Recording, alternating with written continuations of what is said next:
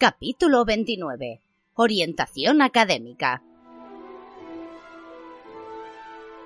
¿Pero por qué ya no tienes clases particulares de oclumancia? preguntó Hermión con expresión ceñuda. Ya te lo he dicho, murmuró Harry. Snape cree que ahora que he aprendido los conceptos básicos puedo seguir estudiando por mi cuenta. ¿Quiere eso decir que no tienes sueños raros? inquirió Hermión con escepticismo. Bueno, casi nunca, respondió Harry sin mirar a su amiga. Pues no creo que Snape deba interrumpir las clases hasta estar completamente seguro de que puedes controlarlos, exclamó la chica indignada. Harry, creo que deberías volver a su despacho y preguntarle. No, repuso Harry tajante. Déjalo, Hermión, ¿quieres?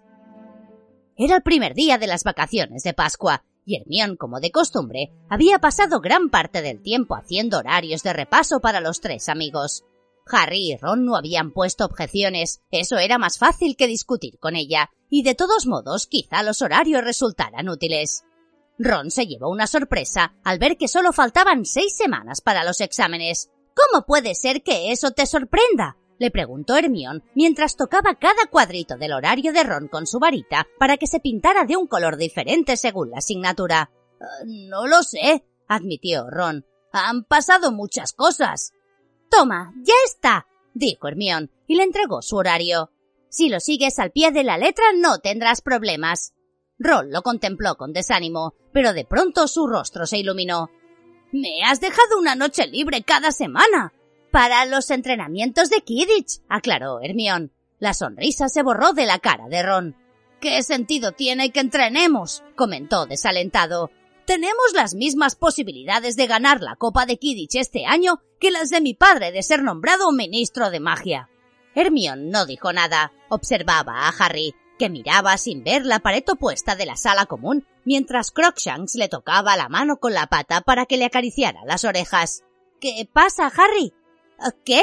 reaccionó él rápidamente. Ah, nada. De inmediato cogió su ejemplar de teoría de defensa mágica y fingió que buscaba algo en el índice. Crookshanks lo dejó por imposible y se escondió bajo la butaca de Hermión. Antes he visto a Cho, comentó la chica tanteando el terreno. Ella también parecía muy triste. ¿Os habéis vuelto a pelear? ¿Qué? Ah, sí, nos hemos peleado, dijo Harry, quien agradeció la excusa que le brindaba Hermión. ¿Por qué? Por su amiga Marieta, la chivata, contestó Harry. Y con todos los motivos, terció Ron apartando la mirada de su horario de repaso. ¿Por su culpa? Ron se puso a despotricar contra Marieta Edgecombe, lo cual a Harry le resultó muy útil. Lo único que tenía que hacer era poner cara de enfado, asentir con la cabeza y decir sí, y eso, cada vez que Ron paraba para tomar aliento y entre tanto podía recordar lo que había visto en el pensadero, aunque le hiciera sentirse sumamente desgraciado. Tenía la impresión de que el recuerdo de aquella escena lo estaba carcomiendo por dentro. Siempre había estado tan seguro de que sus padres eran unas personas maravillosas que nunca se había creído lo que afirmaba Snape sobre el carácter de su padre. ¿Acaso no le habían asegurado personas como Hagrid y Sirius que su padre era un tipo fenomenal? Sí, ya, pero mira cómo era Sirius dijo una vocecilla impertinente dentro de la cabeza de Harry. Era igual de ruin que él, ¿no? Sí, en una ocasión había oído decir a la profesora McGonagall que su padre y Sirius eran los alborotadores del colegio, pero los había descrito como precursores de los gemelos Wesley. Y Harry no podía imaginar que Fred y George colgaran a alguien por los pies solo para divertirse, a menos que odiaran de verdad a esa persona. Quizás se lo habrían hecho a Malfoy o a alguien que de verdad se lo mereciera. Harry intentó demostrarse a sí mismo que Snape se había merecido el trato que había recibido de James, pero ¿acaso Lily no había preguntado ¿qué os ha hecho?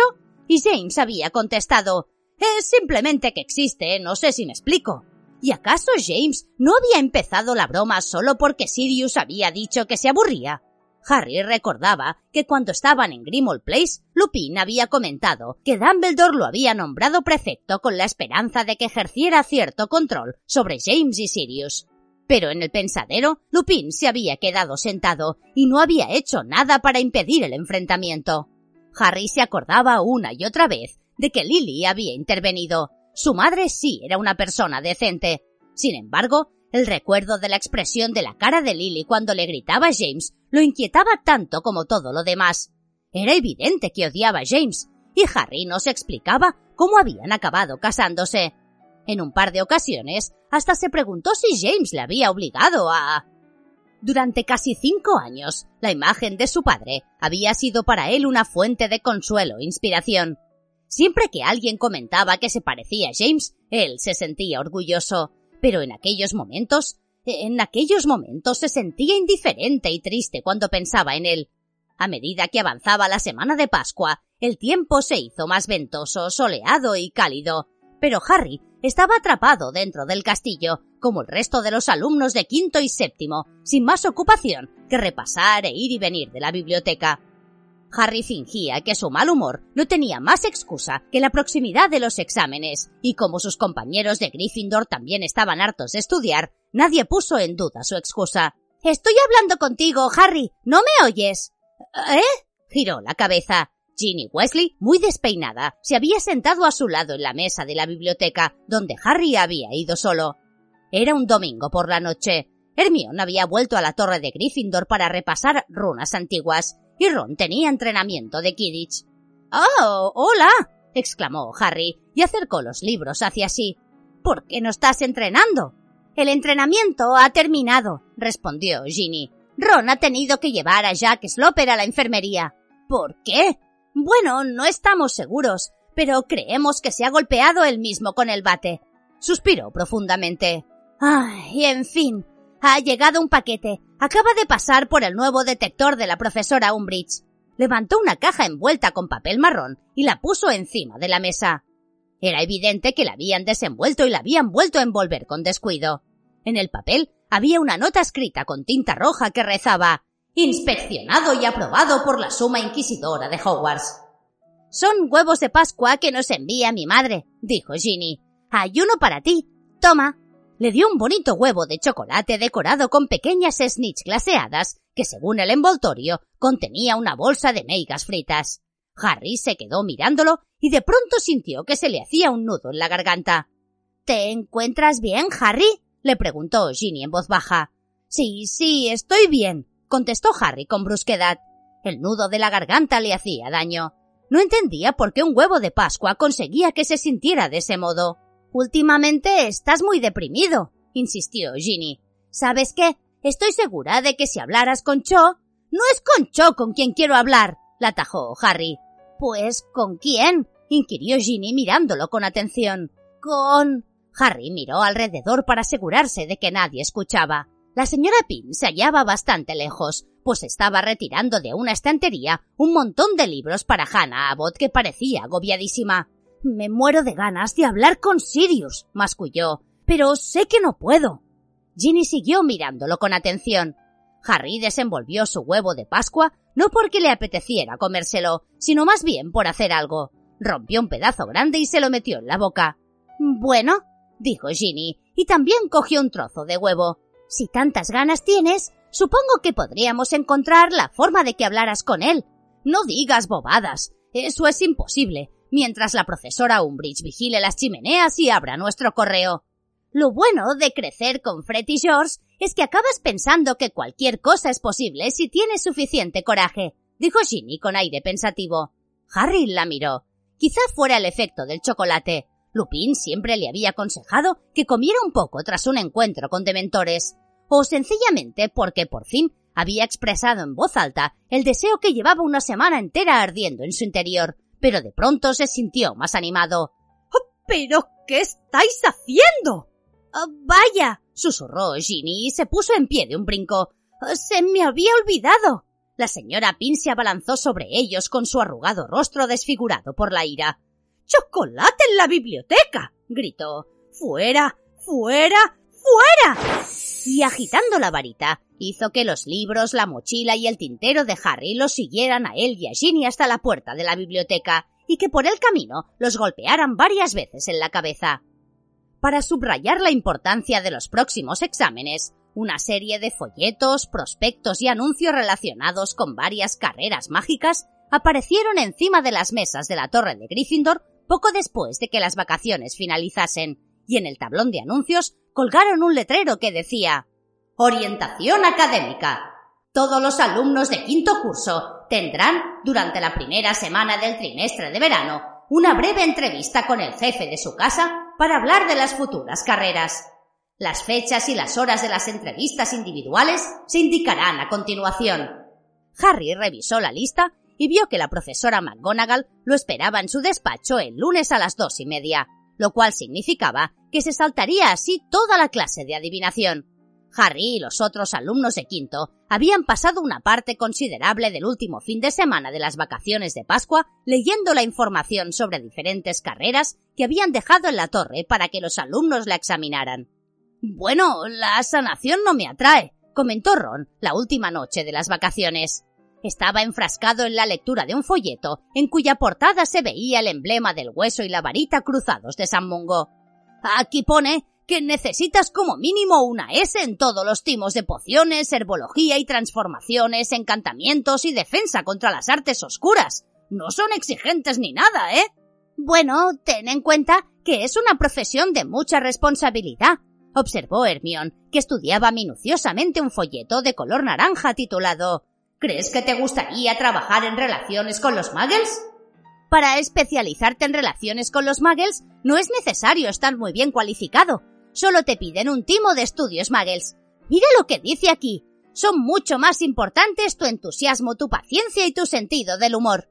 Te aseguro que para relacionarse con mi tío hay que tener algo más que sentido del humor, intervino Harry con desánimo.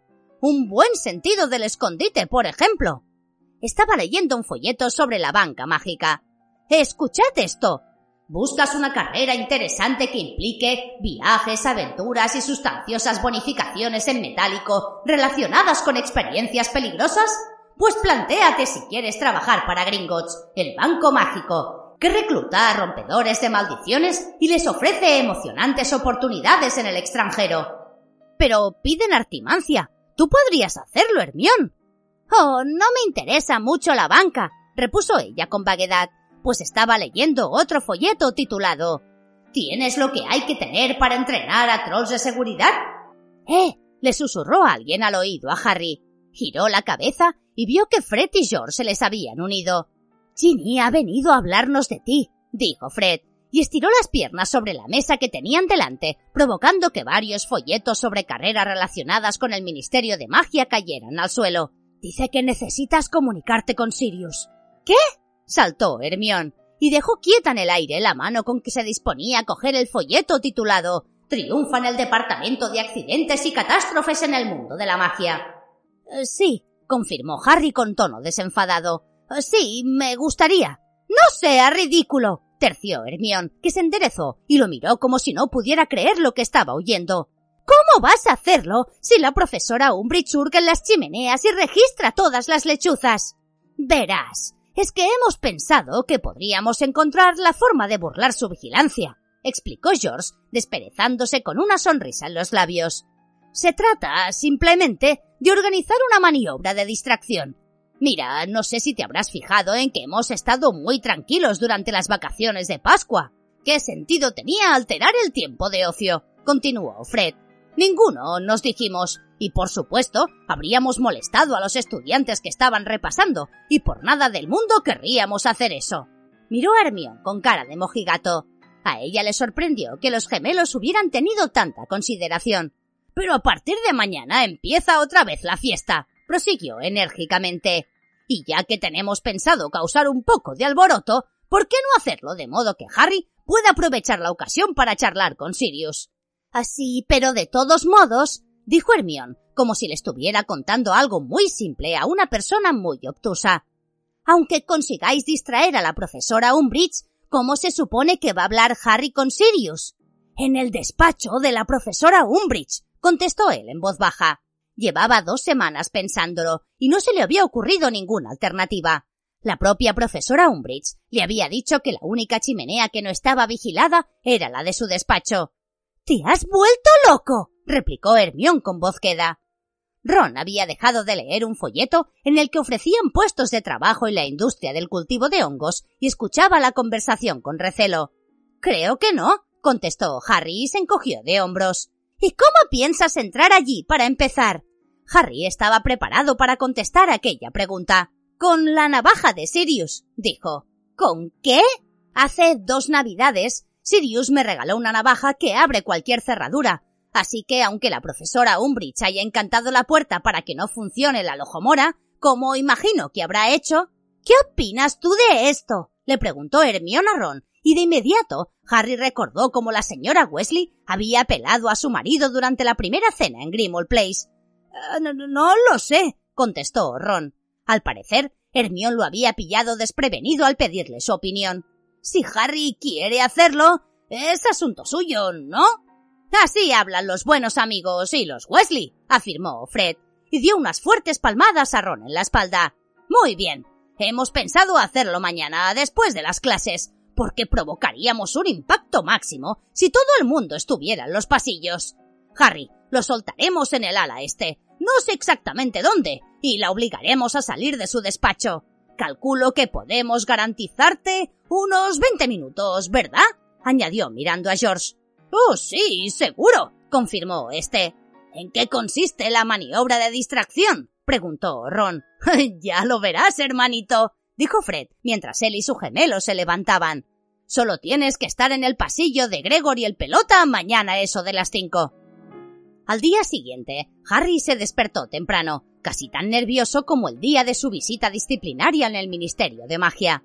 Lo que lo angustiaba no era únicamente la perspectiva de entrar en el despacho de la profesora Umbridge y utilizar su chimenea para hablar con Sirius, aunque desde luego ese hecho habría sido suficiente, sino que además, aquel día, Harry estaría cerca de Snape por primera vez desde que el profesor lo había echado de su despacho.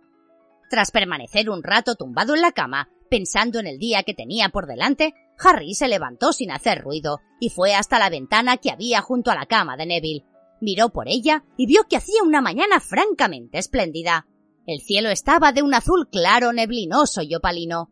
Justo delante de la ventana por la que miraba Harry se encontraba la altísima haya bajo la que su padre había atormentado a Snape. No estaba seguro de qué podría decirle a Sirius para explicar la escena que había visto en el pensadero, pero estaba impaciente por escuchar la versión de su padrino sobre lo ocurrido, conocer cualquier factor atenuante que pudiera haber habido, cualquier excusa, por pequeña que fuera, para justificar el comportamiento de su padre. De pronto, Harry vio que algo se movía en los límites del bosque prohibido. Aguzó la vista y distinguió a Hagrid que salía de entre los árboles. Le pareció que cojeaba. Mientras Harry lo observaba, el guardabosques fue haciendo eses hasta la puerta de su cabaña y se metió dentro. El chico se quedó varios minutos contemplando la cabaña. Hagrid no volvió a aparecer, pero empezó a salir humo por la chimenea. No podía estar muy mal herido si todavía era capaz de echarle leña al fuego. Harry se apartó de la ventana, regresó junto a su baúl y empezó a vestirse. Con la perspectiva de entrar por la fuerza en el despacho de la profesora Umbridge, Harry no esperaba que aquel fuera un día tranquilo, pero no había contado con que Hermione lo acosara constantemente para disuadirlo de lo que planeaba hacer a las cinco. Por primera vez, Hermione estuvo tan distraída como Harry y Ron en la clase de historia de la magia del profesor Vince, y susurraba sin parar advertencias que Harry hacía todo lo posible por ignorar. Y y si te encuentra allí dentro, aparte de expulsarte, se imaginará que has estado hablando con hocicos, y esta vez seguro que te obliga a beberte el Veritaserum y a contestar a sus preguntas. Hermión, dijo Ron con voz contenida e indignada. ¿Quieres hacer el favor de dejar de regañar a Harry y escuchar a Vince? ¿O voy a tener que tomar yo mismo apuntes?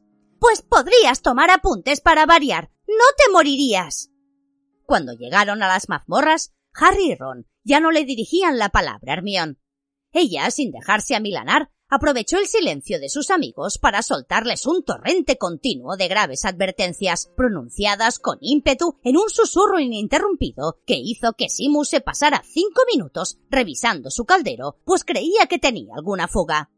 Snape, por su parte, había decidido actuar como si Harry fuera invisible. Como es lógico, este ya estaba acostumbrado a esa táctica, pues era una de las favoritas de tío Vernon, y en el fondo se alegraba de no tener que soportar nada peor.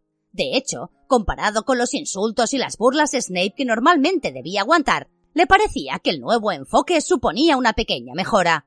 Además, se llevó una grata sorpresa al comprobar que si lo dejaban tranquilo, era capaz de preparar un filtro vigorizante sin grandes problemas.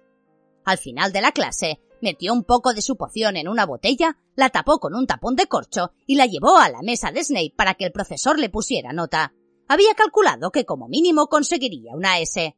Cuando acababa de darse la vuelta, oyó el ruido de algo que se rompía. Malfoy soltó una fuerte carcajada.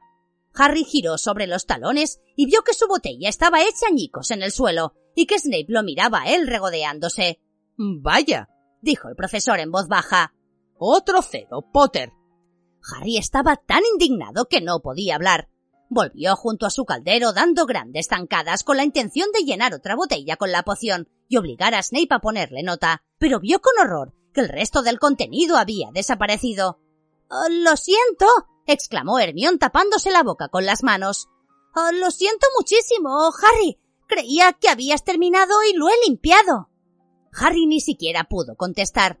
Cuando sonó la campana, salió corriendo de la mazmorra sin mirar atrás y se aseguró de encontrar sitio entre Neville y Simus a la hora de comer, para que Hermione no empezara a darle la lata otra vez sobre su intención de utilizar el despacho de la profesora Umbridge.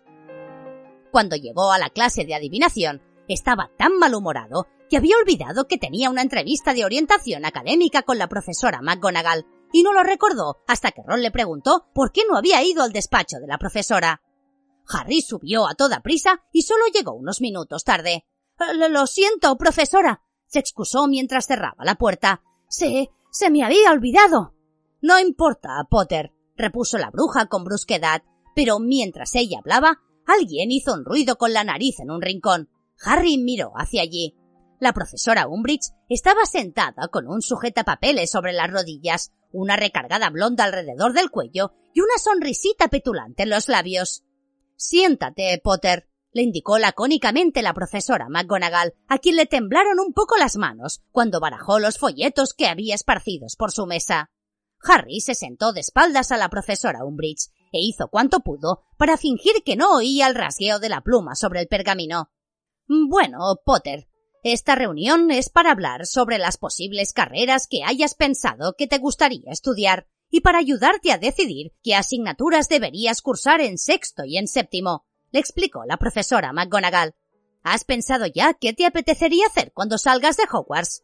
Eh, pues. empezó Harry. El rasgueo de la pluma que oía detrás no le dejaba concentrarse. ¿Qué? le preguntó la profesora McGonagall. Eh, pues. he pensado que a lo mejor podría ser Auror, masculló Harry. Para eso necesitarías muy buenas notas, replicó la profesora McGonagall. A continuación, sacó un pequeño folleto de color oscuro de debajo del montón que cubría su mesa y lo abrió. Piden cinco éxtasis como mínimo, y por lo que veo, no aceptan notas inferiores a supera las expectativas. Además, te obligan a someterte a una serie de rigurosas pruebas de personalidad y aptitudes en la oficina de Aurores. Es una carrera difícil, Potter. Solo aceptan a los mejores. Es más, creo que hace tres años que no aceptan a nadie. En ese momento, la profesora Umbridge emitió una débil tosecilla, como si quisiera comprobarlo discretamente que era capaz de toser. La profesora McGonagall no le hizo caso. Supongo que querrás saber qué asignaturas tendrás que estudiar, ¿verdad? prosiguió elevando un poco la voz. Sí, respondió Harry. Supongo que defensa contra las artes oscuras. Naturalmente, confirmó la profesora McGonagall en tono resuelto. Y también te aconsejaría.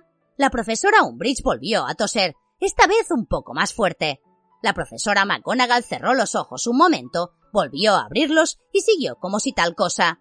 También te aconsejaría que estudiaras transformaciones, porque en su trabajo los aurores necesitan a menudo transformarse y destransformarse. Y he de decirte, Potter, que en mis clases de éxtasis no acepto a ningún alumno que no haya conseguido como mínimo un supera las expectativas en el timo. Si no me equivoco, de momento tú tienes una media de aceptable, de modo que tendrás que ponerte a estudiar en serio antes de los exámenes si quieres continuar con esa asignatura. También deberías estudiar encantamientos, que siempre son muy útiles, y pociones, Sí, Potter, pociones, añadió, y esbozó una brevísima sonrisa. El estudio de las pociones y de los antídotos es fundamental para los aurores, Y debes saber que el profesor Snape no acepta a ningún alumno que no haya conseguido un extraordinario en su timo. Así que... La profesora Umbridge soltó la tos más pronunciada hasta el momento. ¿Quiere una pastilla para la tos, Dolores? preguntó con aspereza la profesora McGonagall sin mirar a su colega. Oh, no. Muchas gracias, contestó ésta con aquella sonrisa tonta que tanto odiaba a Harry. Solo me preguntaba si le importaría que hiciera una brevísima interrupción, Minerva. No, no me importaría. Adelante, indicó la profesora McGonagall apretando los dientes. Me estaba preguntando si el señor Potter tiene temperamento de auror, comentó la profesora Umbridge con dulzura. ¿Ah, sí? dijo la profesora McGonagall con altivez. Bueno, Potter, continuó como si la interrupción no se hubiera producido. Si de verdad quieres ser auror, te recomiendo que te concentres en alcanzar el nivel requerido en transformaciones y en pociones. Veo que el profesor Flitwick siempre te ha puesto aceptable o supera las expectativas en los dos últimos años, de modo que tu nivel de encantamientos debe de ser satisfactorio. En cuanto a defensa contra las artes oscuras, siempre has sacado buenas notas. El profesor Lupin particularmente creía que tú... ¿Seguro que no quiere una pastilla para la tos, Dolores? Oh, no, no, Minerva. Gracias, pero no la necesito dijo con la misma sonrisa tonta la profesora Umbridge, que había vuelto a toser aún más fuerte. Es solo que por lo visto no tiene usted delante las últimas calificaciones de Harry en defensa contra las artes oscuras. Estoy seguro de que le he pasado una nota. ¿Se refiere a esto? preguntó la profesora McGonagall con tono de repugnancia, y sacó una hoja de pergamino de color rosa de entre las solapas de la carpeta del expediente de Harry. La miró con las cejas un poco arqueadas y volvió a guardarla en su sitio sin hacer ningún comentario. Ah, sí, Potter, como iba diciendo. El profesor Lupin opinaba que demostrabas tener excelentes aptitudes para la asignatura. Y como podrás suponer, para ser auror. ¿No ha entendido mi nota, Minerva? La interrumpió la profesora Umbridge con tono meloso. Esta vez se le había olvidado toser. Claro que la he entendido respondió la profesora McGonagall, pero apretó tanto los dientes que apenas se distinguieron sus palabras. Bueno, pues entonces no me explico. Me temo que no comprendo cómo puede dar falsas esperanzas a Potter de que. ¿Falsas esperanzas? repitió la profesora McGonagall, que seguía resistiéndose a mirar a la profesora Umbridge. Ha sacado muy buenas notas en todos sus exámenes de defensa contra las artes oscuras. Lamento muchísimo tener que contradecirla, Minerva, pero como verá, en mi nota, Harry ha obtenido unos resultados muy bajos en sus clases conmigo. Me parece que debería ser más clara. La atajó la profesora McGonagall y se volvió por fin para mirar a los ojos a la profesora Umbridge. Ha sacado muy buenas notas siempre que se ha examinado con un profesor competente. La sonrisa de la profesora Umbridge se borró de su rostro con la rapidez con que explota una bombilla. Se recostó en el respaldo de su asiento, dio la vuelta a la hoja de pergamino que tenía en el sujetapapeles y empezó a escribir a toda velocidad, dirigiendo los saltones ojos de un margen al otro de la página. La profesora McGonagall se volvió hacia Harry. Resoplaba y echaba chispas por los ojos. ¿Alguna pregunta, Potter? Eh, sí, contestó él. ¿En qué consisten esas pruebas de personalidad y aptitudes que te hace el Ministerio si consigues suficientes éxtasis? Verás, tendrás que demostrar que eres capaz de reaccionar correctamente ante la presión y cosas por el estilo, explicó la profesora McGonagall, que eres perseverante y entregado, porque el curso de Auror dura tres años más, y que dominas la defensa práctica. Eso supone que tendrás que seguir estudiando mucho una vez que salgas del colegio, Así que, a menos que estés dispuesto a... Creo que también sabrá, la interrumpió la profesora Umbridge con aspereza, que el Ministerio revisa los antecedentes de los aspirantes aurores, sus antecedentes penales. A menos que estés dispuesto a seguir haciendo exámenes después de salir de Hogwarts, deberías buscar otra. Y eso significa que este chico tiene tantas posibilidades de llegar a ser auror como Dumbledore de volver a este colegio. Entonces tiene muchas posibilidades, respondió la profesora McGonagall. Potter tiene antecedentes penales, le recordó la profesora Umbridge. A Potter lo absolvieron de todos los cargos. afirmó la profesora McGonagall, subiendo aún más el tono de voz. La profesora Umbridge se puso en pie. Era tan baja que no se notó mucho que lo hacía, pero su cursilería había dejado paso a una ira desbocada que hizo que su ancha y blanda cara adoptara una expresión siniestra. Potter no tiene ni la más remota posibilidad de llegar a ser Auror, sentenció. La profesora McGonagall se levantó también, y en su caso sí se notó la diferencia, pues era mucho más alta que la profesora Umbridge. Voy a ayudarte a ser Auror, aunque sea lo último que haga en esta vida, Potter, aseguró con rotundidad. Aunque tenga que darte clases particulares todas las noches, me encargaré de que alcances los resultados requeridos. El Ministerio de Magia jamás dará empleo a Harry Potter, replicó la profesora Umbridge a voz en grito. Es muy posible que cuando Potter esté preparado para entrar en el ministerio ya haya otro ministro, bramó la profesora McGonagall.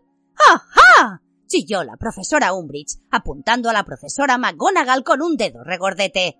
Sí, eso, eso, eso, claro, eso es lo que usted quiere, ¿verdad, Minerva McGonagall? Quiere que Albus Dumbledore sustituya a Cornelius Fudge.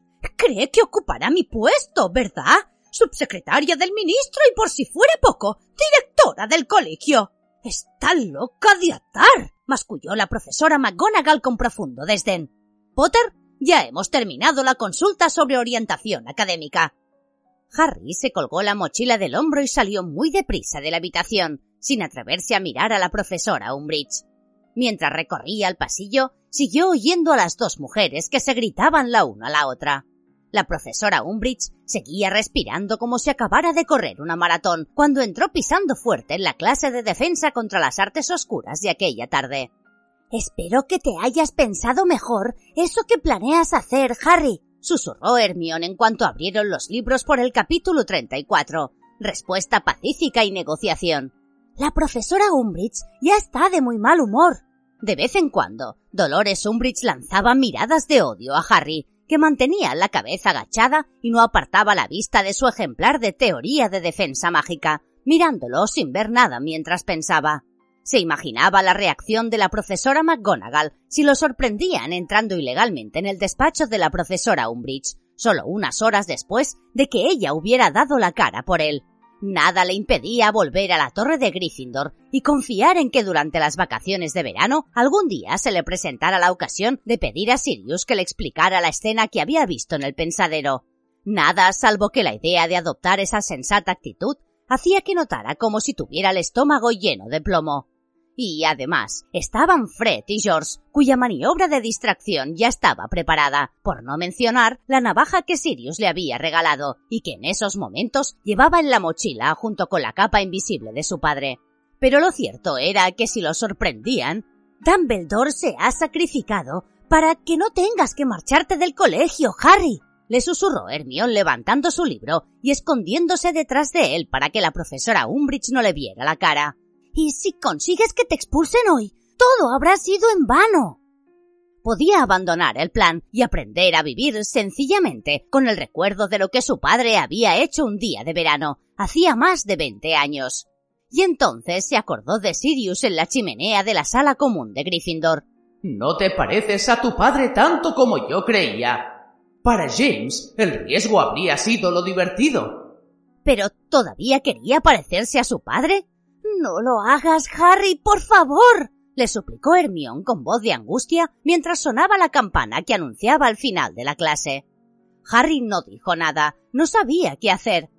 Ron, por su parte, parecía decidido a no manifestar su opinión y no ofrecer consejos. Ni siquiera miraba a Harry a la cara, aunque cuando Hermión abrió la boca para intentar una vez más disuadir a su amigo, Ron dijo en voz baja Déjalo ya, ¿quieres?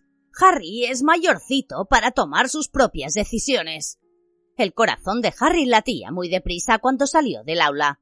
Cuando estaba más o menos en la mitad del pasillo, oyó los lejanos pero inconfundibles sonidos de una maniobra de distracción. Se oían gritos y chillidos que, procedentes de más arriba, resonaban por todas partes. Los alumnos que salían de las aulas se paraban en seco y miraban con temor hacia el techo. La profesora Umbridge abandonó precipitadamente la clase, tan aprisa como le permitían sus cortas piernas. Sacó su varita mágica y echó a correr en dirección opuesta a la de Harry. Era ahora o nunca. Por favor, Harry, le suplicó Hermión débilmente. Pero Harry ya había tomado una decisión. Se colgó mejor la mochila y rompió a correr, esquivando a los alumnos que se precipitaban en dirección opuesta para ver qué era aquel alboroto del ala este. Harry llegó al pasillo del despacho de la profesora Umbridge y lo encontró vacío. Se escondió detrás de una armadura, cuyo yelmo giró chirriando para mirarlo. Abrió su mochila, agarró la navaja de Sirius y se puso la capa invisible. Entonces salió arrastrándose lenta y cuidadosamente de detrás de la armadura y recorrió el pasillo hasta llegar frente a la puerta de la profesora Umbridge. Introdujo la hoja de la navaja mágica en el resquicio de la puerta y la movió con suavidad hacia arriba y hacia abajo. Luego la retiró. Se oyó un débil chasquido y la puerta se abrió. Harry entró en el despacho, cerró rápidamente tras él y miró alrededor. No se movía nada, salvo aquellos horribles gatitos que seguían retozando en los platos que había colgados en la pared, encima de las escobas confiscadas. Harry se quitó la capa invisible, fue con aire resuelto hacia la chimenea y solo tardó unos segundos en encontrar lo que buscaba, una cajita llena de relucientes polvos flu. A continuación, se agachó ante la chimenea que estaba apagada. Le temblaban las manos. Era la primera vez que hacía aquello, aunque creía que sabía cómo funcionaba. Metió la cabeza en la chimenea, cogió un buen pellizco de polvos y los tiró sobre los troncos ordenadamente apilados que tenía debajo. Los polvos explotaron al instante y provocaron unas llamas de color verde esmeralda. Número 12 de Grimald Place, dijo Harry con voz fuerte y clara. Fue una de las sensaciones más extrañas que jamás había experimentado. Había viajado mediante polvos flu en otras ocasiones, desde luego, pero siempre había sido el cuerpo entero lo que había girado y girado en medio de las llamas por la red de chimeneas mágicas que se extendía por el país. Esta vez, en cambio, las rodillas de Harry permanecían firmes sobre el frío suelo del despacho de la profesora Umbridge, y solo la cabeza le volaba a toda velocidad por el fuego de color esmeralda. Y entonces, tan bruscamente como había empezado a suceder, la cabeza dejó de darle vueltas. Harry, que se sentía muy mareado y como si llevara una bufanda muy caliente alrededor de la cabeza, abrió los ojos y vio que miraba desde la chimenea de la cocina de Grimald Place hacia la larga mesa de madera, donde había un hombre sentado leyendo detenidamente una hoja de pergamino. ¿Sirius?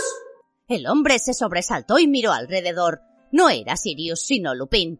¡Harry! Estaba absolutamente desconcertado. ¿Qué, qué haces tú? ¿Qué ha pasado? ¿Va todo bien? Uh, sí, contestó él. Solo quería... Bueno, me apetecía charlar un poco con Sirius. Voy a buscarlo, dijo Lupin y se puso en pie sin cambiar aquella cara de absoluta perplejidad. Has subido a buscar a Critcher, que al parecer ha vuelto a esconderse en el desván. Harry vio cómo Lupin salía a toda prisa de la cocina. Ahora no podía mirar otra cosa que no fueran las patas de las sillas y la mesa. Se preguntó por qué su padrino nunca había comentado lo incómodo que era hablar desde la chimenea. Empezaban a dolerle las rodillas a causa del prolongado contacto con el duro suelo de piedra del despacho de la profesora Umbridge. Lupin regresó unos minutos más tarde con Sirius. ¿Qué pasa? preguntó este con apremio, apartándose el largo y oscuro cabello de los ojos y sentándose frente a la chimenea para ponerse a la altura de Harry. Lupin se arrodilló también. Parecía muy preocupado. ¿Estás bien? ¿Necesitas ayuda? Uh, no, contestó Harry. No pasa nada. Solo quería hablar de mi padre. Sirius y Lupin intercambiaron una mirada de desconcierto, pero Harry no tenía tiempo para sentirse avergonzado ni abochornado. Cada vez le dolían más las rodillas y calculaba que ya debían haber pasado cinco minutos desde el inicio de la maniobra de distracción. George solo le había garantizado veinte, por lo tanto, abordó inmediatamente el tema de lo que había visto en el pensadero. Cuando hubo terminado, ni Sirius ni Lupin dijeron nada durante un rato, pero después Lupin dijo con voz queda no quisiera que juzgaras a tu padre por lo que viste allí, Harry. Solo tenía quince años. Yo también tengo quince años, protestó Harry. Mira, Harry, intervino Sirius con tono apaciguador. James y Snape se odiaron a muerte desde el día que se vieron por primera vez. Sentían aversión mutua. Eso lo entiendes, ¿verdad? Creo que James tenía todo lo que a Snape le habría gustado tener. Amigos, era bueno jugando al Kidditch, bueno, era bueno en casi todo. Y Snape no era más que un bicho raro que se pirraba por las artes oscuras. Y James siempre odió las artes oscuras. Harry, eso te lo puedo asegurar. Ya, pero atacó a Snape sin motivo, solo porque... Bueno, solo porque tú dijiste que te aburrías. Concluyó con un deje de disculpa en la voz. No me enorgullezco de eso. Se apresuró a decir su padrino. Lupin miró de soslayo a Sirius y dijo Mira, Harry, lo que tienes que entender es que tu padre y Sirius eran los mejores del colegio en todo. Los demás pensaban que eran insuperables. Y sí, a veces se dejaban llevar un poco. Sí, a veces éramos unos chulos arrogantes, querrás decir. Lo corrigió Sirius. Lupin sonrió. Se despeinaba el pelo continuamente, comentó Harry apenado. Sirius y Lupin rieron. Se me había olvidado que tenía esa costumbre, comentó Sirius cariñosamente. ¿Estaba jugando con las Snitch? preguntó Lupin. Eh, sí, respondió Harry, y vio con estupor cómo Sirius y Lupin sonreían con nostalgia. Pero me pareció que era un poco idiota. Pues claro que era un poco idiota, admitió Sirius. Todos lo éramos. Bueno, lunático no tanto, añadió con justicia mirando a Lupin pero éste negó con la cabeza. ¿Os dije alguna vez que dejarais tranquilo a Snape? ¿Tuve alguna vez el valor de comentaros que creía que os estabais pasando de la raya? Ya, pero. replicó Sirius. A veces conseguías que nos avergonzáramos de nosotros mismos, y eso ya era algo. Y no paraba de mirar a las chicas que había a la orilla del lago para ver si ellas lo miraban a él prosiguió Harry obstinado, ya que había ido hasta allí, decidido a soltar todo lo que tenía en la cabeza. Sí, bueno, siempre hacía el ridículo cuando veía a Lily, afirmó Sirius encogiéndose de hombros. Cuando ella estaba cerca, James no podía evitar hacerse el chulo. ¿Cómo puede ser que mi madre se casara con él? preguntó Harry muy afligido. ¡Lo odiaba! No, no lo odiaba, respondió Sirius. Empezó a salir con él en séptimo, concretó Lupin. Cuando a James ya le habían bajado un poco los humos, añadió Sirius. Y ya no echaba maleficios a la gente para divertirse, dijo Lupin. Tampoco a Snape. Bueno, Snape era un caso especial, admitió Lupin. Verás, él tampoco desaprovechaba jamás la oportunidad de echar una maldición a James, y lo lógico era que James se defendiera, ¿no? Y a mi madre no le importaba. La verdad es que no se enteraba, repuso Sirius. Como podrás imaginar, James no se llevaba a Snape a sus citas con Lily para embrujarlo delante de ella. Sirius miró con la frente fruncida a Harry, que todavía no parecía convencido. Eh, mira, dijo, tu padre era el mejor amigo que jamás he tenido y una buena persona. Mucha gente se comporta como si fuera idiota cuando tiene quince años, pero James maduró con el tiempo. Está bien, aceptó Harry apesadumbrado. Es que nunca pensé que podría sentir lástima por Snape. Oye, por cierto, terció Lupin y frunció un poco el entrecejo. ¿Cómo reaccionó Snape cuando se enteró de que habías visto todo eso? Me dijo que no volvería a enseñarme oclumancia, contestó Harry con indiferencia. Como si yo fuera a echar de menos las. ¿Cómo dices? gritó Sirius, haciendo que Harry se sobresaltara y aspirara un montón de cenizas. ¿Lo dices en serio, Harry? le preguntó Lupin. ¿Ha dejado de darte clases? Sí, contestó él, muy sorprendido por lo que consideraba una reacción exagerada. Pero no pasa nada, no me importa, en realidad me alegro. Voy para allá ahora mismo, se va a enterar. gritó Sirius con vehemencia, e hizo el amago de levantarse pero Lupin lo agarró por un brazo y lo obligó a sentarse. Si hay que decirle algo a Snape, ya me encargo yo, aclaró Lupin con firmeza. Pero Harry, antes que nada, tienes que ir a hablar con Snape y decirle que de ningún modo debe dejar de darte clases. Cuando lo sepa Dumbledore. No, no puedo decirle eso. Me, me mataría. exclamó Harry escandalizado. Vosotros no lo visteis cuando salimos del pensadero. Harry, Ahora lo más importante es que aprendas oclumancia, aseguró Lupin con severidad. ¿Me has entendido? No hay nada más importante. Está bien, está bien, dijo el chico confuso y enfadado. Intentaré decirle algo, pero no va a ser. Se quedó callado. Había oído unos pasos a lo lejos. ¿Qué es eso? ¿Está bajando Critcher por la escalera? No, contestó Sirius mirando hacia atrás. Debe de ser alguien en tu lado. A Harry le dio un vuelco el corazón. Oh, más vale que me vaya, dijo apresuradamente, y sacó la cabeza de la chimenea de Grimmauld Place. Durante unos instantes tuvo la sensación de que le giraba sobre los hombros. Entonces se encontró arrodillado delante de la chimenea del despacho de la profesora Umbridge, con la cabeza en su sitio, mientras contemplaba cómo las llamas de color esmeralda parpadeaban hasta apagarse. ¡Rápido! ¡Rápido! oyó que decía una voz jadeante al otro lado de la puerta del despacho. ¡Oh, la ha dejado abierta! Harry se lanzó a coger su capa invisible y acababa de cubrirse con ella cuando Filch irrumpió en el despacho. Parecía contentísimo por algo y hablaba solo febrilmente mientras cruzaba la habitación. Abrió un cajón de la mesa de la profesora Umbridge y empezó a revolver los papeles que había dentro.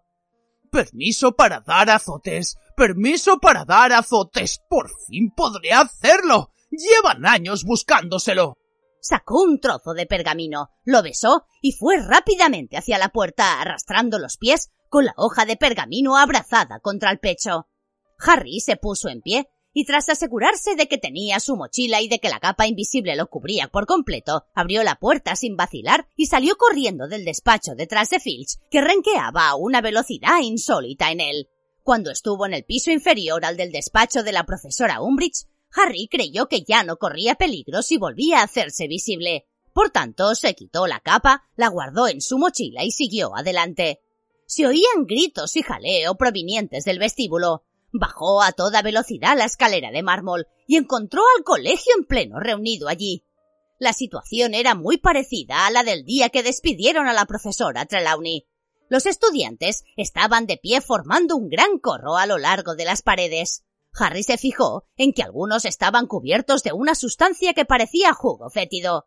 Además de alumnos, también había profesores y fantasmas. Entre los curiosos destacaban los miembros de la brigada inquisitorial, que parecían muy satisfechos de sí mismos, y Pips, que cabeceaba suspendido en el aire, desde donde contemplaba a Fred y George, que estaban sentados en el suelo en medio del vestíbulo. Era evidente que acababan de atraparlos. Muy bien. gritó triunfante la profesora Umbridge, que solo estaba unos cuantos escalones más abajo que Harry, y contemplaba a sus presas desde arriba. ¿Os parece muy gracioso ¿Convertir un pasillo del colegio en un pantano? Oh, pues sí, la verdad, contestó Fred, que miraba a la profesora sin dar señal alguna de temor. Filch, que casi lloraba de felicidad, se abrió paso a empujones hasta la profesora Umbridge. Ya tengo el permiso, señora, anunció con voz ronca mientras agitaba el trozo de pergamino que Harry le había visto sacar de la mesa de la profesora Umbridge. Tengo el permiso y tengo las fustas preparadas. Déjame hacerlo ahora, por favor. Muy bien, Nargus, repuso ella. Vosotros dos, prosiguió sin dejar de mirar a los gemelos. Vais a saber lo que les pasa a los alborotadores en mi colegio. ¿Sabe qué le digo? replicó Fred. Me parece que no. Miró a su hermano y añadió Creo que ya somos mayorcitos para estar internos en un colegio, George. Sí, yo también tengo esa impresión. Coincidió George con desparpajo. Ya va siendo hora de que pongamos a prueba nuestro talento en el mundo real, ¿no? le preguntó Fred. Oh, desde luego, contestó George. Y antes de que la profesora Umbridge pudiera decir ni una palabra, los gemelos Wesley levantaron sus varitas y gritaron juntos ¡Axio Escobas! Harry oyó un fuerte estrépito a lo lejos, miró hacia la izquierda y se agachó justo a tiempo las escobas de Fred y George, una de las cuales arrastraba todavía la pesada cadena y la barra de hierro con que la profesora Umbridge las había atado a la pared, volaban a toda pastilla por el pasillo hacia sus propietarios. Torcieron hacia la izquierda, bajaron la escalera como una exhalación y se pararon en seco delante de los gemelos. El ruido que hizo la cadena al chocar contra las losas de piedra del suelo resonó por el vestíbulo. ¡Hasta nunca! le dijo Fred a la profesora Umbridge, y pasó una pierna por encima de la escoba. Sí, no se molesten en enviarnos ninguna postal, añadió George, y también montó en su escoba. Fred miró a los estudiantes que se habían congregado en el vestíbulo, que los observaban atentos y en silencio. Oh, si a alguien le interesa comprar un pantano portátil como el que habéis visto arriba, nos encontrará en Sortilegios Wesley, en el número 93 del Callejón Diagón, dijo en voz alta. Hacemos descuentos especiales a los estudiantes de Hogwarts que se comprometan a utilizar nuestros productos para deshacerse de esa vieja bruja, añadió George señalando a la profesora Umbridge. ¡Detenedlos! chilló la mujer, pero ya era demasiado tarde. Cuando la brigada inquisitorial empezó a acercarlos, Fred y George dieron un pisotón en el suelo y se elevaron a más de cuatro metros, mientras la barra de hierro oscilaba peligrosamente un poco más abajo. Fred miró hacia el otro extremo del vestíbulo, donde estaba suspendido el poltergeist que cabeceaba a la misma altura que ellos por encima de la multitud. Hazle la vida imposible por nosotros, Pips. Y Pips, a quien Harry jamás había visto aceptar una orden de un alumno, se quitó el sombrero con cascabeles de la cabeza e hizo una ostentosa reverencia al mismo tiempo que los gemelos daban una vuelta al vestíbulo en medio de un aplauso apoteósico de los estudiantes y salían volando por las puertas abiertas hacia una espléndida puesta de sol. Capítulo 30 Graup La historia del vuelo hacia la libertad de Fred y George se contó tantas veces en los días siguientes que Harry comprendió que pronto se convertiría en una de las leyendas de Hogwarts. Al cabo de una semana, los que lo habían presenciado estaban casi convencidos de que habían visto a los gemelos lanzar bombas fétidas desde sus escobas a la profesora Umbridge antes de salir disparados hacia los jardines. Inmediatamente después de su partida, muchos alumnos se plantearon seguir los pasos de los gemelos Wesley. Harry oyó a varios hacer comentarios como Te aseguro que hay días en que me montaría en mi escoba y me largaría de aquí o una clase más como esta y creo que me marco un Wesley.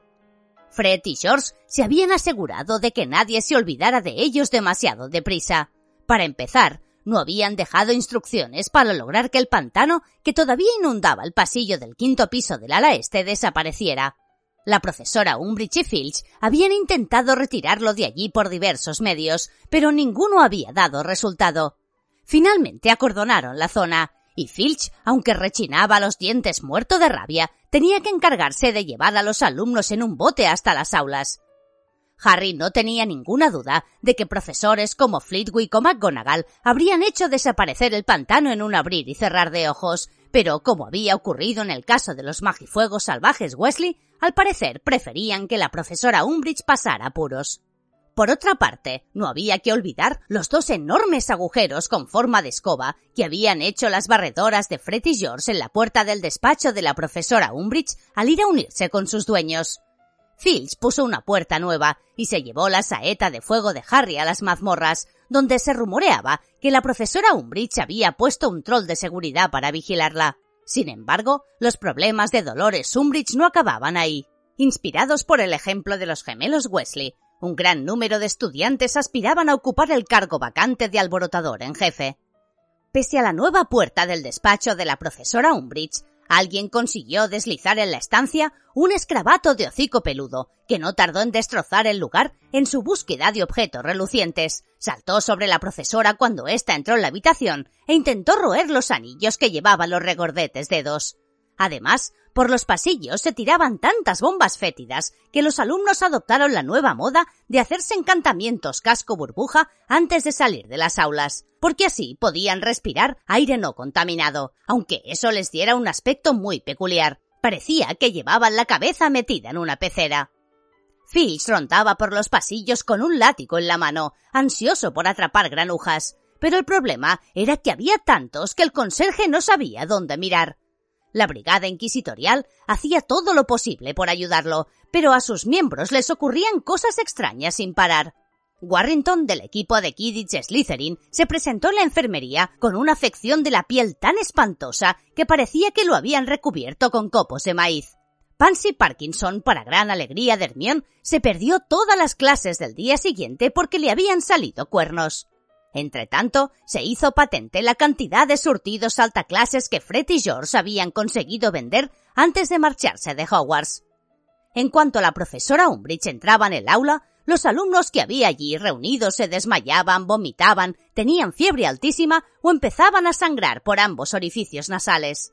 La profesora, que chillaba de rabia y frustración, intentó detectar el origen de aquellos síntomas, pero los alumnos testarudos insistían en que parecían un brigitis. Tras castigar a cuatro clases sucesivas y no conseguir desvelar su secreto, la profesora no tuvo más remedio que abandonar y dejar que los alumnos, entre desmayos, sudores, vómitos y hemorragias, salieran a montones de la clase. Pero ni siquiera los consumidores de surtidos alta-clases podían competir con el gran maestro del descalabro, Pips, quien parecía haberse tomado muy en serio las palabras de despedida de Fred. Volaba por el colegio riendo desenfrenadamente, tumbaba mesas, atravesaba pizarras, volcaba estatuas y jarrones. En dos ocasiones encerró a la señora Norris en una armadura, de donde fue rescatada mientras maullaba como una histérica por el enfurecido conserje. Pips rompía faroles y apagaba velas, hacía malabarismos con antorchas encendidas sobre las cabezas de los alarmados estudiantes. Lograba que ordenados montones de hojas de pergamino cayeran en las chimeneas o salieran volando por las ventanas. Inundó el segundo piso al arrancar todos los grifos de los lavabos, tiró una bolsa de tarántulas en medio del gran comedor a la hora del desayuno y cuando le apetecía descansar un poco, pasaba horas flotando detrás de la profesora Umbridge y haciendo fuertes pedorretas cada vez que ella abría la boca para decir algo. Ningún miembro del profesorado parecía dispuesto a ayudar a la nueva directora. Es más, una semana después de la partida de Fred y George, Harry vio que la profesora McGonagall pasaba junto a Pips, que estaba muy entretenido aflojando una lámpara de araña, y habría jurado que oyó que le decía al poltergeist sin apenas mover los labios. Se desenrosca hacia el otro lado. Por si fuera poco, Montag todavía no se había recuperado de su estancia en el servicio. Seguía desorientado y aturdido, y un martes por la mañana vieron a sus padres subiendo por el camino muy enfadados. ¿No deberíamos decir algo? Propuso Hermión con preocupación mientras pegaba la mejilla a la ventana del aula de encantamientos para ver cómo el señor y la señora Montaque entraban en el castillo. Sobre lo que le pasó, por si eso ayuda a la señora Pomfrey a curarlo. Claro que no, ya se recuperará, dijo Ron con indiferencia. Bueno, más problemas para la profesora Umbridge, ¿no? comentó Harry satisfecho.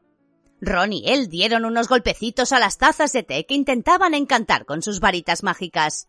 A la de Harry le salieron cuatro patas muy cortas que no llegaban a la mesa y que se retorcían en vano en el aire. A la de Ron le salieron cuatro patas delgadísimas que mantuvieron la taza apoyada en la mesa con mucha dificultad. Temblaron unos segundos y entonces se doblaron, con lo que la taza cayó y se partió por la mitad. ¡Reparo! exclamó Hermión rápidamente y arregló la taza de ron con una sacudida de su varita. Todo eso está muy bien, pero ¿y si Montag se queda mal para siempre? ¿Y a mí qué? replicó Ron con fastidio, mientras su taza volvía a incorporarse sobre las delgadas patas temblando y tambaleándose. Montag no debió intentar descontarle todos esos puntos a Gryffindor, ¿no te parece? Si tanto te apetece preocuparte por alguien, preocúpate por mí. ¿Por ti? se extrañó ella y agarró su taza cuando ésta salió correteando alegremente por la mesa con sus cuatro robustas patitas de estilo chino y la colocó de nuevo en su sitio. ¿Por qué voy a preocuparme por ti? Porque cuando la próxima carta de mi madre supere todos los controles de la profesora Umbridge, voy a pasarlo muy mal, dijo amargamente Ron, que sujetaba su taza mientras las cuatro frágiles patas intentaban con dificultad aguantar su peso. No me sorprendería nada que me hubiera enviado otro vociferador. Pero sí. Ya verás como según ella yo tengo la culpa de que Fred y George se hayan marchado, afirmó Ron con tristeza. Mi madre dirá que yo debí impedírselo, que debí agarrarme al extremo de sus escobas y colgarme de ellas o algo así. Sí, seguro que me echa la culpa a mí. Pues mira, si lo haces será muy injusta contigo. Tú no podías hacer nada pero estoy segura de que no lo hará. Si es cierto que tienen un local en el callejón Diagón, deben de llevar años planeando esto. Sí, pero eso también me preocupa. ¿Cómo han conseguido el local? se preguntó Ron, y golpeó su taza con la varita con tanta fuerza que las patas volvieron a doblarse y la taza se derrumbó ante él. Es un poco raro, ¿no? Necesitarán montones de galeones para pagar el alquiler de un local en el callejón Diagón. Mi madre querrá saber qué han hecho para reunir tanto oro. Tienes razón. Yo tampoco me lo explico, comentó Hermión, y dejó que su taza de té corriera describiendo círculos perfectos alrededor de la de Harry, cuyas patitas regordetas seguían sin alcanzar la superficie de la mesa. A lo mejor Mundungus los ha convencido de que vendan artículos robados o algo peor. No, no lo ha hecho, saltó Harry. ¿Cómo lo sabes? le preguntaron a la vez Ron y Hermión. Ah, porque. Harry vaciló, pero tenía la impresión de que había llegado el momento de confesar. No tenía sentido seguir guardando silencio si con eso alguien iba a sospechar que Fred y George eran unos delincuentes. Porque el oro se lo di yo. En junio del año pasado les di el premio del torneo de los tres magos. Los tres se quedaron callados. Entonces la taza de Hermión salió corriendo hacia el borde de la mesa, cayó al suelo y se hizo añicos. ¡Oh, Harry! ¡No puede ser! gritó ella. Eh, sí, afirmó Harry desafiante. ¿Y sabes una cosa? Que no me arrepiento. Yo no necesitaba ese oro, y ellos van a triunfar con su tienda de artículos de broma. Eso es genial. intervino Ron emocionado. Tú tienes la culpa de todo, Harry. Mi madre no podrá acusarme de nada. ¿Me dejas que se lo diga? Eh, sí, supongo que lo mejor que puedes hacer es contárselo, contestó Harry. Sobre todo si cree que tus hermanos están recibiendo dinero de la venta de calderos robados o algo semejante. Hermión no abrió la boca durante el resto de la clase, pero Harry intuía que el autocontrol de su amiga no podía durar mucho. Y no se equivocaba. Cuando salieron del castillo a la hora del recreo y se paseaban por el patio bajo el débil sol de mayo, Hermión miró fijamente a Harry y despegó los labios con aire muy decidido. Pero Harry la interrumpió antes de que empezara a hablar. No te molestes en darme la lata. Ya está hecho, dijo con firmeza. Fred y George tienen el oro, aunque por lo que parece han debido de gastar bastante, y no puedo pedirles que me lo devuelvan ni quiero hacerlo. Así que no pierdas el tiempo, Hermión.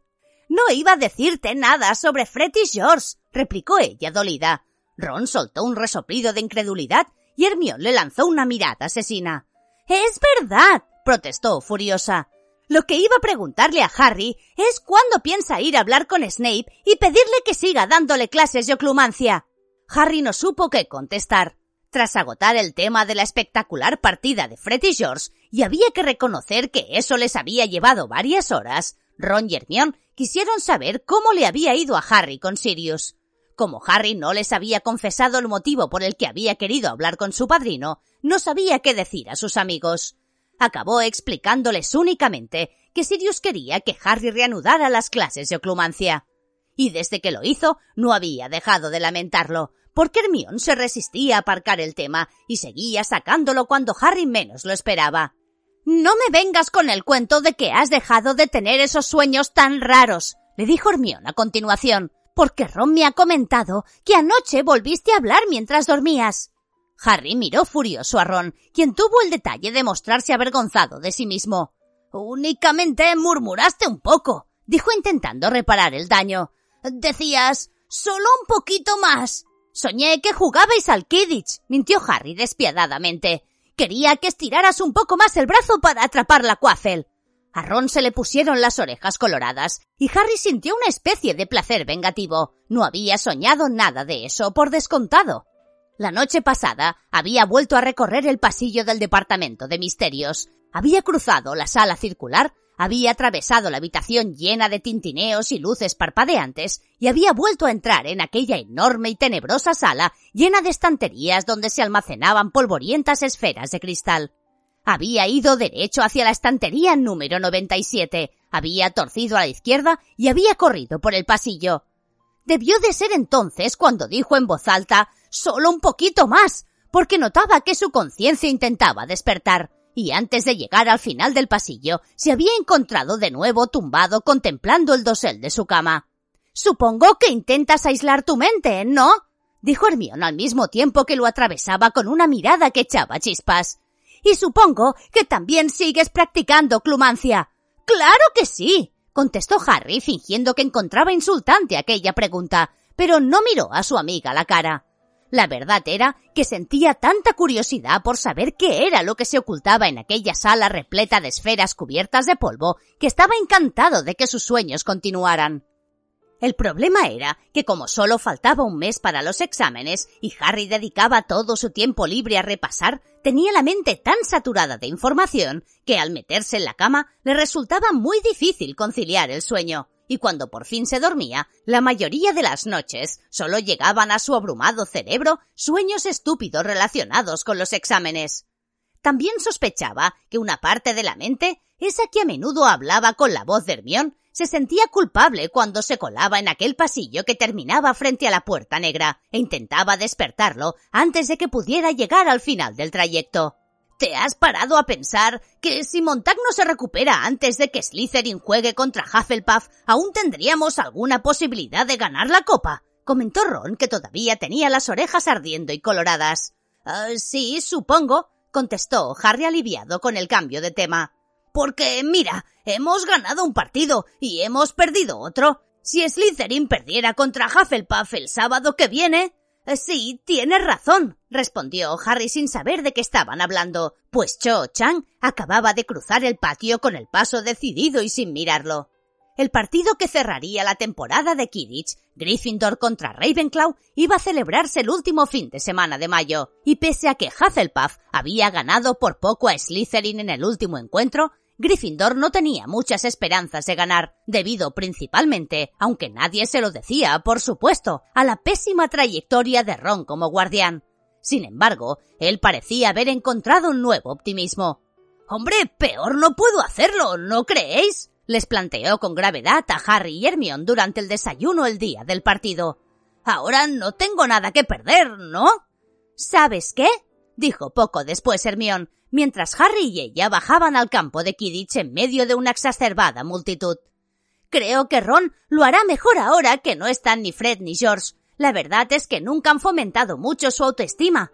Luna Lovegood los adelantó. Llevaba una cosa que parecía un águila viva encima de la cabeza. Anda, no me acordaba. exclamó Hermión contemplando el águila, que agitaba las alas mientras Luna pasaba sin inmutarse al lado de un grupo de alumnos de Slytherin, que la señalaban y reían. Hoy juega Cho, ¿verdad? Harry, que no había olvidado ese detalle, se limitó a gruñir. Se sentaron en la penúltima fila de las gradas. Hacía un día templado y despejado. Ron no podía quejarse, y Harry confió, pese a tenerlo todo en contra, en que su amigo no diera motivos a los de Slytherin para que se pusieran a corear a Wesley vamos a coronar. Como era de costumbre, Lee Jordan, que estaba muy alicaído desde que Fred y George se habían marchado del colegio, comentaba el partido. Mientras los dos equipos salían al terreno de juego, fue nombrando a los jugadores sin el entusiasmo de siempre. Bradley, Davis, Chang, anunció, y cuando Joe saltó al campo, Harry tuvo la impresión de que su estómago daba una voltereta hacia atrás, o como mínimo una sacudida. La débil brisa agitaba el negro y reluciente cabello de Cho. Harry ya no estaba seguro de sus sentimientos hacia ella. Lo único que sabía era que no soportaría más discusiones. Tanto era así que al ver a Cho charlando animadamente con Roger Davis mientras los jugadores se preparaban para montar en sus escobas, solo sintió una pizca de celos. ¡Allá van! gritó Lee. Davis atrapa inmediatamente la Quaffle. El capitán de Ravenclaw en posesión de la Quaffle. Regatea a Johnson, regatea a Bell, regatea también a Spinett. Va directo hacia la portería.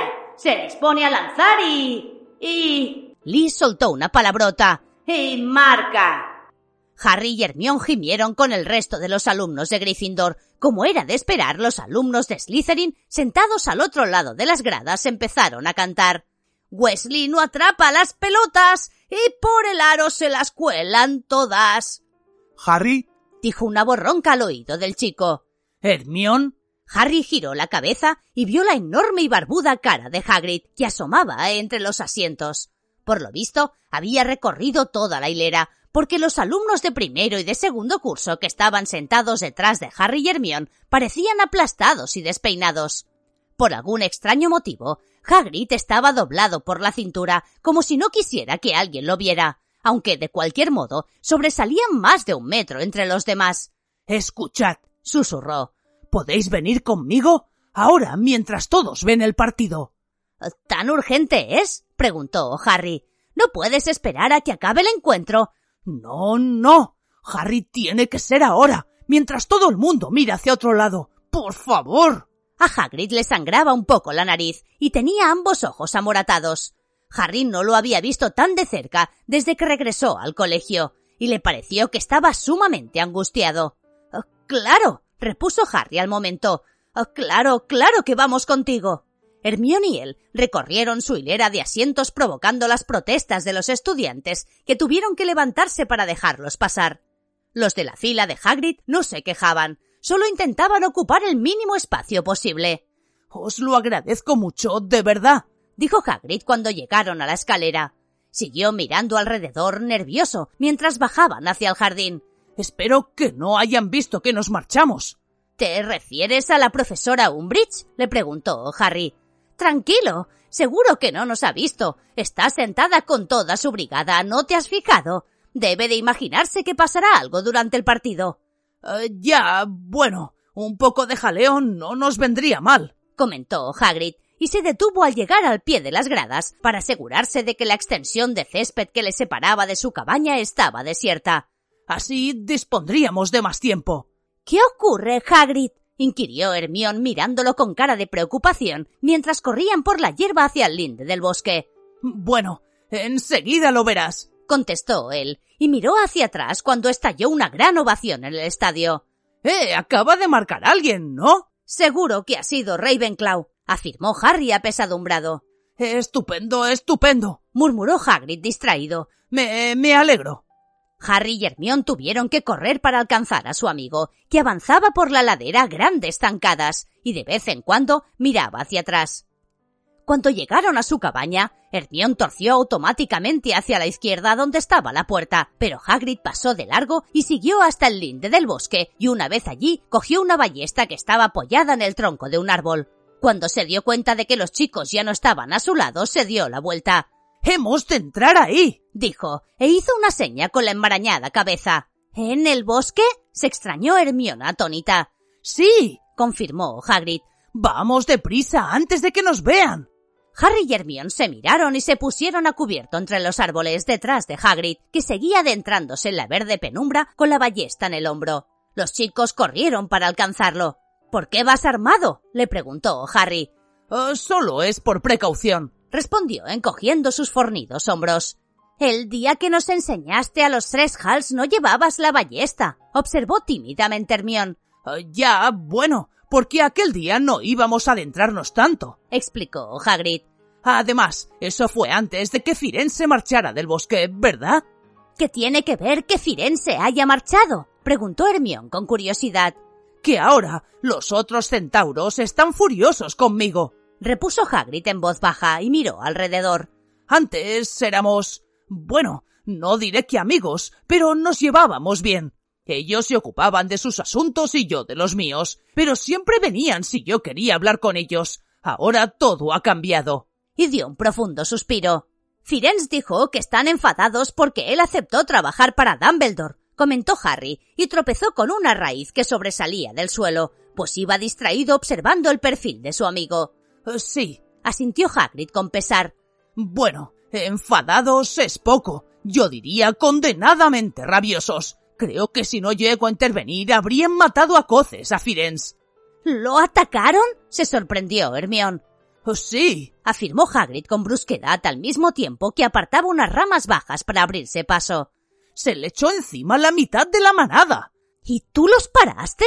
quiso saber Harry asombrado e impresionado. ¿Tú solo? Pues claro, no podía quedarme allí plantado viendo cómo lo mataban, ¿no? Fue una suerte que pasara por allí, la verdad. Y Firenze debería haberlo recordado antes de enviarme estúpidas advertencias. Añadió acalorada inesperadamente. Harry y Hermione se miraron con cara de susto, pero Hagrid frunció el entrecejo y no dio más explicaciones. En fin, prosiguió respirando más ruidosamente de lo habitual. Ah, desde aquel día los otros centauros están furiosos conmigo, y lo malo es que tienen mucha influencia en el bosque. Son las criaturas más astutas que hay por aquí. ¿Por eso hemos venido, Hagrid? inquirió Hermión. ¿Por los centauros? Ah, no, respondió él y negó con la cabeza. No, no es por ellos. Bueno, ellos podrían complicar aún más las cosas, desde luego, pero esperad un poco y me entenderéis. Dejó aquel indescifrable comentario en el aire y siguió adelante. Cada paso que daba Hagrid equivalía a tres pasos de los chicos, de modo que les costaba trabajo seguirlo. A medida que se adentraban en el bosque prohibido, la maleza iba invadiendo el camino y los árboles cada vez crecían más juntos, así que estaba tan oscuro como al anochecer.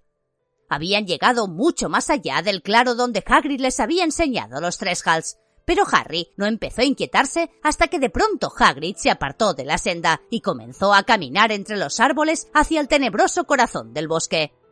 ¡Hagrid! Exclamó el muchacho mientras atravesaba unas zarzas llenas de pinchos por las que su amigo había pasado sin grandes dificultades, al mismo tiempo que recordaba claramente lo que le había pasado una vez que se apartó del camino del bosque. ¿A dónde vamos? Un poco más allá, contestó él por encima del hombro. Vamos, Harry, ahora hemos de avanzar juntos. Costaba mucho trabajo seguir el ritmo de Hagrid al haber tantas ramas y tantos espinos por entre los que él pasaba sin inmutarse, como si fueran telarañas, pero en cambio a Harry y Hermione se les enganchaban en las túnicas y a veces se les enredaban hasta tal punto que tenían que parar varios minutos para soltárselos. Al poco rato, Harry tenía la zona descubierta de brazos y piernas llena de pequeños cortes y rasguños se habían adentrado tanto en el bosque que, de vez en cuando, lo único que Harry veía de Hagrid en la penumbra era una inmensa silueta negra delante de él. En medio de aquel denso silencio, cualquier sonido parecía amenazador. El crujido de una ramita al partirse resonaba con intensidad, y hasta el más débil susurro, aunque lo hubiera hecho un inocente gorrión, conseguía que Harry escudriñara la oscuridad tratando de descubrir un enemigo.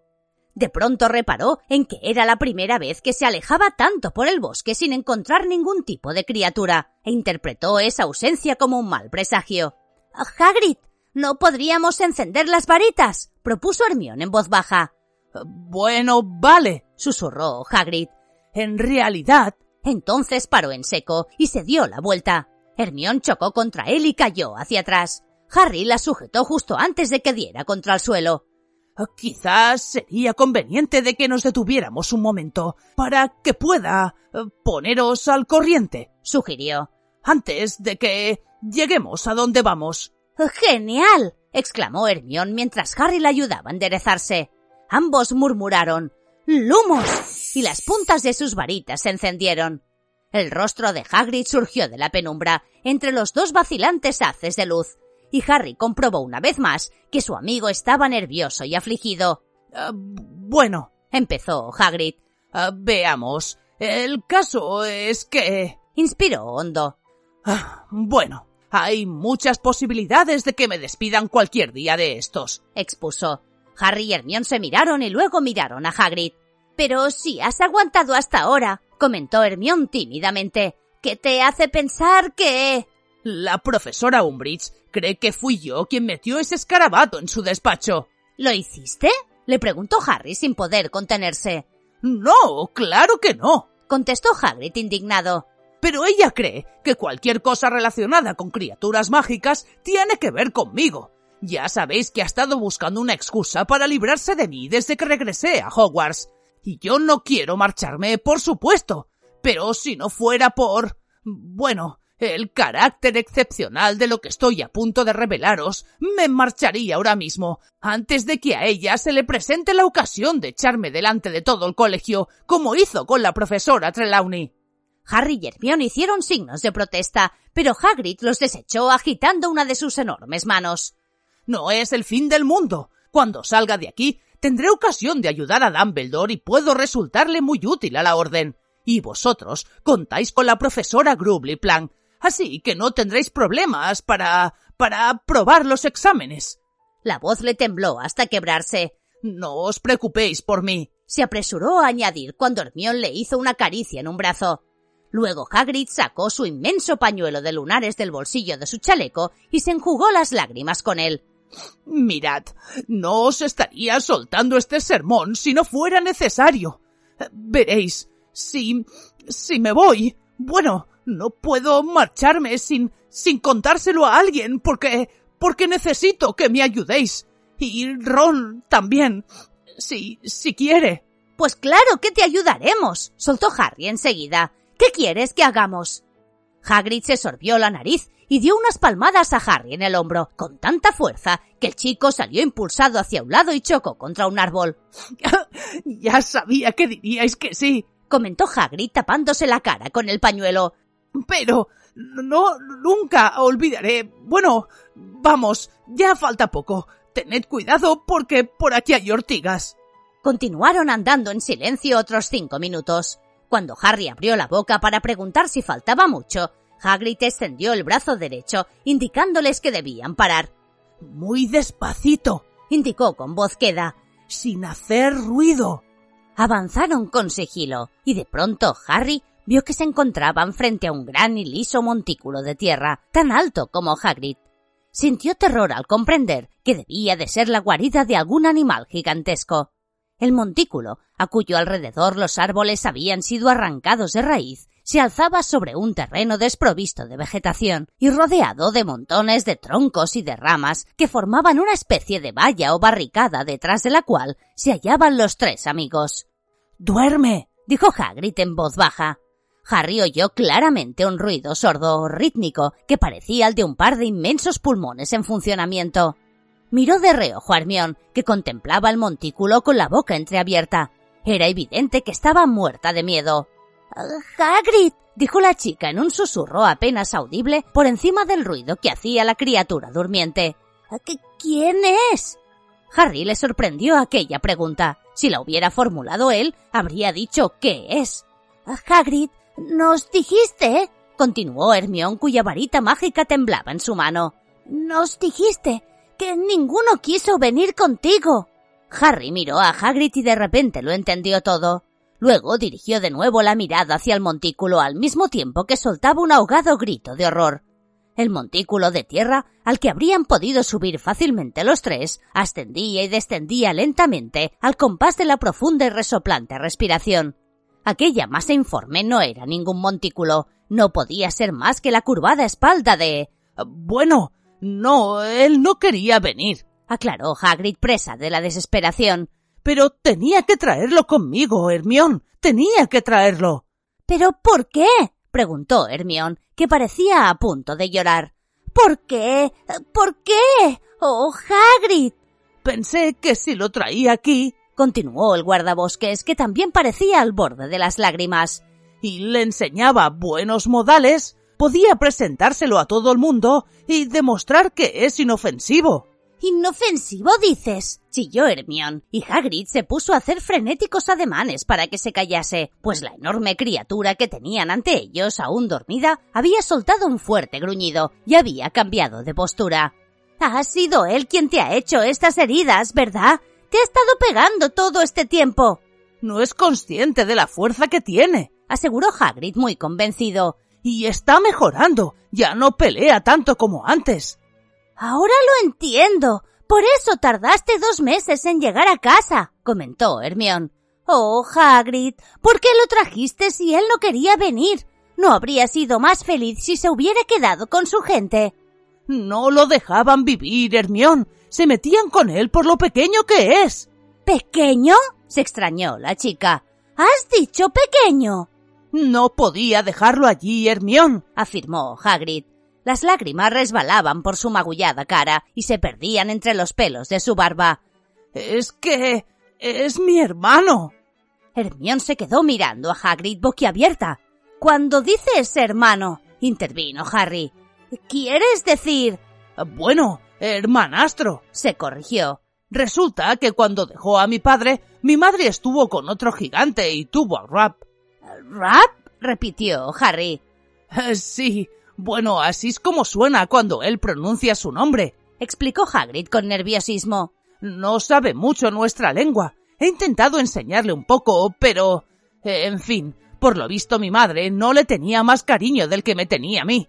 Veréis, para las gigantas lo más importante es tener hijos grandotes, y él siempre ha tirado a canijo para ser un gigante. Solo mide cinco metros. Sí, es pequeñísimo, opinó Hermión con sarcasmo y un deje de histeria. ¡Minúsculo! Todo el mundo lo maltrataba, comprenderéis que no podía abandonarlo. ¿Estaba de acuerdo Madame Maxime en traerlo? preguntó Harry. Bueno, ella entendía que para mí era muy importante, contestó Hagrid mientras se retorcía las enormes manos. pero. pero pasados unos días se hartó de él. He de reconocerlo. Así que nos separamos en el viaje de regreso. Sin embargo, ella me prometió que no se lo contaría a nadie. ¿Y cómo demonios te las ingeniaste para traerlo hasta aquí sin que os vieran? inquirió Harry. Bueno, por eso tardé tanto. Solo podíamos viajar de noche y por zonas agrestes y deshabitadas.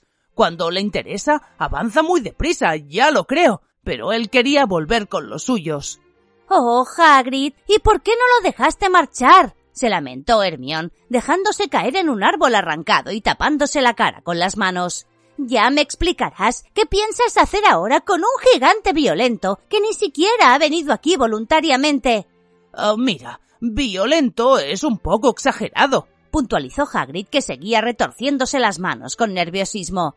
Reconozco que alguna vez ha intentado pegarme cuando estaba de mal humor, pero está mejorando mucho, está mucho más tranquilo. Entonces, ¿para qué son esas cuerdas? quiso saber Harry. Acababa de fijarse en unas cuerdas del grosor de árboles jóvenes, sujetas a los troncos de los árboles cercanos más anchos. Las cuerdas conducían hasta Grab, que estaba acurrucado en el suelo de espaldas a ellos. ¿Tienes que mantenerlo necesariamente atado? preguntó Hermión con un hilo de voz. Bueno, sí, admitió Hagrid, que continuaba muy nervioso. Es que, ya os lo he dicho, no controla su fuerza. En ese momento, Harry entendió por qué había visto tan pocas criaturas en aquella parte del bosque. ¿Y qué quieres que hagamos Harry, Ron y yo? inquirió Hermión con aprensión. Cuidar de él, respondió Hagrid con voz ronca. Cuando yo me vaya. Harry y Hermión se miraron con congoja. Harry se dio cuenta, alarmado, de que había prometido a Hagrid que haría lo que le pidiera. ¿Qué? ¿Qué, qué implica exactamente cuidar de él? balbuceó Hermión. Oh, tranquila, no tendréis que darle de comer ni nada de eso, aclaró Hagrid. Él busca su propia comida sin ninguna dificultad. Caza pájaros, ciervos. No, lo que necesita es compañía. Si yo supiera que alguien sigue ayudándolo un poco, enseñándole nuestro idioma, ¿me explico? Harry no dijo nada, pero dirigió la mirada hacia el gigantesco bulto que yacía dormido en el suelo frente a ellos. A diferencia de Hagrid, que simplemente parecía un ser humano mayor de lo normal, Rap era deforme. Lo que Harry había tomado por una inmensa piedra cubierta de musgo a la izquierda del montículo de tierra era en realidad la cabeza de Rap, casi perfectamente redonda y cubierta con una densa mata de pelo muy rizado del color de los helechos. Era mucho más grande en relación con el cuerpo que una cabeza humana. El borde de una oreja, grande y carnosa, asomaba en lo alto de la cabeza, que parecía aposentada como la de tío Vernon directamente sobre los hombros, sin que apenas hubiera cuello en medio. La espalda, cubierta por una especie de sucio blusón marrón hecho de pieles de animal cosidas burdamente, era muy ancha, y mientras Rap dormía, se le tensaban un poco las costuras. El gigante tenía las piernas enroscadas bajo el cuerpo, y Harry le vio las plantas de los enormes, sucios y descalzos pies, grandes como dos trineos, que reposaban uno encima del otro sobre el terroso suelo del bosque. ¿Quieres que le enseñemos a hablar? dijo Harry con voz apagada. Ya entendía qué significaba la advertencia de Firenze. Sus intentos no están dando resultado. Más le valdría abandonar. Lógicamente, las otras criaturas que habitaban en el bosque debían de haber oído los vanos esfuerzos de Hagrid de enseñar a hablar a Rap. Eh, sí, solo tendríais que darle un poco de conversación, comentó Hagrid esperanzado. Porque me imagino que cuando pueda hablar con la gente entenderá mejor que todos lo queremos y que nos encantaría que se quedara aquí. Harry miró a Hermione, que le devolvió la mirada entre los dedos que le tapaban la cara. Casi preferiría que hubiera vuelto Norberto. ¿Tú no? le comentó Hermión, y ella soltó una risita nerviosa. Entonces lo haréis. les preguntó Hagrid, que no había captado el significado de lo que Harry acababa de decir. Ah, sí, lo. lo. respondió Harry, que ya se había comprometido. Lo intentaremos. Oh, sabía que podía contar contigo, Harry, repuso Hagrid, y sonrió con los ojos llorosos mientras volvía a secarse la cara con el pañuelo. Y no quisiera que esto os afectara demasiado. Ya sé que tenéis exámenes. Eh, si tan solo pudierais acercaros hasta aquí con tu capa invisible una vez por semana y charlarais un rato con él. Eh, bueno, voy a despertarlo para presentároslo. ¡No! exclamó Hermión dando un respingo. Ah, no, no, Hagrid, no lo despiertes, de verdad, no hace falta. Pero Hagrid ya había pasado por encima del enorme tronco que tenían delante y se dirigía hacia Grab. Cuando estaba a unos tres metros de él, cogió una larga rama del suelo, volvió la cabeza y sonrió a sus amigos para tranquilizarlos. Luego golpeó la espalda del gigante. Este soltó un rugido que resonó por el silencioso bosque. Los pájaros que estaban posados en las copas de los árboles se echaron a volar, gorjeando, y se alejaron de allí. Entretanto, frente a Harry y Hermione, el gigantesco Grab se levantaba del suelo, que tembló cuando apoyó una inmensa mano en él para darse impulso y ponerse de rodillas. Después giró la cabeza para ver quién lo había despertado. ¿Estás bien, Grappy? le preguntó Hagrid con una voz que pretendía ser alegre, y retrocedió con la larga rama en alto, preparado para volver a pegar a Grab. ¿Qué tal has dormido? ¿Bien? Harry y Hermione retrocedieron cuanto pudieron, pero sin perder de vista al gigante. Grab se arrodilló entre dos árboles que todavía no había arrancado. Los chicos, estupefactos, contemplaron su cara, increíblemente grande. Parecía una luna llena gris que relucía en la penumbra del claro. Era como si hubieran tallado sus facciones en una gran esfera de piedra. La nariz era pequeña, gruesa y deforme, la boca torcida y llena de dientes amarillos e irregulares del tamaño de ladrillos. Los ojos, pequeños para tratarse de un gigante, eran de un color marrón verdoso como el del barro, y en aquellos momentos los tenía entornados a causa del sueño. Grab se llevó los sucios nudillos, cada uno del tamaño de una pelota de cricket a los ojos, se los frotó enérgicamente y luego, sin previo aviso, se puso en pie con una velocidad y una agilidad asombrosas. ¡Madre mía! Oyó Harry exclamar a Hermione que permanecía pegada a él. Los árboles a los que estaban atados los extremos de las cuerdas que sujetaban las muñecas y los tobillos de Grab crujieron amenazadoramente. El gigante medía como mínimo cinco metros, como les había comentado Hagrid. Adormilado, Grab miró alrededor, estiró una mano del tamaño de una sombrilla, cogió un nido de pájaros de las ramas superiores de un altísimo pino y lo colocó a la vez que emitía un gruñido de desagrado por no haber encontrado dentro ningún pájaro. Los huevos cayeron como granadas al suelo y Hagrid se cubrió la cabeza con los brazos para protegerse. ¡Mira, Grappy! gritó el guardabosques mirando con aprensión hacia arriba por si caían más huevos. He traído unos amigos míos para presentártelos. Ya te hablé de ellos, ¿recuerdas? ¿Recuerdas que te dije que quizá tuviera que irme de viaje y dejarte a su cargo unos días? ¿Te acuerdas, Grappy? Pero Grab se limitó a soltar otro débil gruñido. Resultaba difícil saber si estaba escuchando a Hagrid o si ni siquiera reconocía los sonidos que emitía el guardabosques al hablar. Había cogido con una mano la copa del pino y tiraba del árbol hacia sí, por el puro placer de ver hasta dónde rebotaba cuando lo soltaba. No hagas eso, Rappy, lo regañó Hagrid. Así es como has arrancado todos los demás. Y efectivamente, Harry vio cómo el suelo empezaba a resquebrajarse alrededor de las raíces del árbol. Te he traído compañía, gritó Hagrid. Mira, amigos, mira hacia abajo, payasote, que te he traído unos amigos. Oh, no, Hagrid, por favor, gimió Hermión. Pero el guardabosques ya había levantado otra vez la rama y golpeó con fuerza a Grab. El gigante soltó la copa del árbol que osciló peligrosamente y arrojó sobre Hagrid un aluvión de agujas de pino y miró hacia abajo. Este es Harry Grab, gritó Hagrid y fue corriendo hacia donde estaban los chicos. Harry Potter vendrá a verte si yo tengo que marcharme, ¿entendido? El gigante acababa de percatarse de la presencia de Harry y Hermione, que vieron atemorizados como Grab agachaba la colosal cabeza y los miraba con cara de sueño. Y esta es Hermione.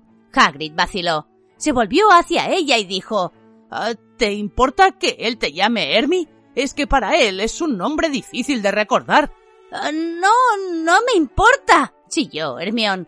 Esta es Hermi, Grab. Vendrá a hacerte compañía. ¡Qué bien, ¿verdad? Tendrás dos amiguitos para... ¡No, Grappy! De pronto la mano de Grab salió lanzada hacia Hermione, pero Harry agarró a su amiga y tiró de ella hacia atrás y la escondió detrás de un árbol. La mano de Grab rozó el tronco y cuando se cerró solo atrapó el aire. ¡Eres un niño malo, Grappy! gritó Hagrid mientras Hermione se abrazaba a Harry temblando y gimoteando. ¡Muy malo! ¡Eso no se... ¡Ah! Harry asomó la cabeza por detrás del árbol y vio a Hagrid tumbado boca arriba, con una mano sobre la nariz. Grab, que al parecer había perdido el interés, se había enderezado y volvía a tirar del pino para ver hasta dónde llegaba. Bueno, dijo Hagrid con voz nasal. Luego se puso en pie al tiempo que con una mano se tapaba la sangrante nariz y con la otra recogía su ballesta. Bueno, ya está. Ya os lo he presentado. Así, cuando volváis, él os reconocerá. Eh, sí, bueno. Levantó la cabeza y miró a Grab, que tiraba del pino con una expresión de placer e indiferencia en aquella cara que parecía una roca. Las raíces crujían a medida que las arrancaba del suelo. Bueno, creo que ya hay suficiente por hoy, afirmó Hagrid. Ahora... ahora podemos regresar, ¿de acuerdo? Harry y Hermione asintieron con la cabeza. Hagrid volvió a colocarse la ballesta sobre el hombro y sin dejar de apretarse la nariz, los guió por entre los árboles. Caminaban en silencio. Ni siquiera hicieron ningún comentario cuando oyeron un estruendo a lo lejos, señal de que finalmente Grab había arrancado el pino. Hermione iba muy tensa y muy pálida. A Harry no se le ocurría nada que decir. ¿Qué demonios pasaría cuando alguien se enterara de que Hagrid había escondido a Grab en el bosque prohibido? Y por si fuera poco, había prometido que Ron, Hermione y él continuarían con los intentos totalmente inútiles de civilizar al gigante. ¿Cómo podía pensar Hagrid, pese a su inmensa capacidad para engañarse a sí mismo y creer que los monstruos con colmillos eran adorables e inofensivos, que Grab llegaría a estar preparado para convivir con seres humanos? ¡Quietos! dijo de pronto Hagrid, cuando Harry y Hermione lo seguían con dificultad por la zona de densas matas de centinodia. A continuación, sacó una flecha del carcaj que llevaba colgado del hombro y cargó la ballesta. Harry y Hermione levantaron sus varitas mágicas. Ahora que habían dejado de andar, ellos también oían moverse algo cerca de allí. ¡Vaya! exclamó Hagrid en voz baja. Me parece recordar que te advertimos que ya no serías bienvenido aquí, Hagrid. Sentenció una profunda voz masculina.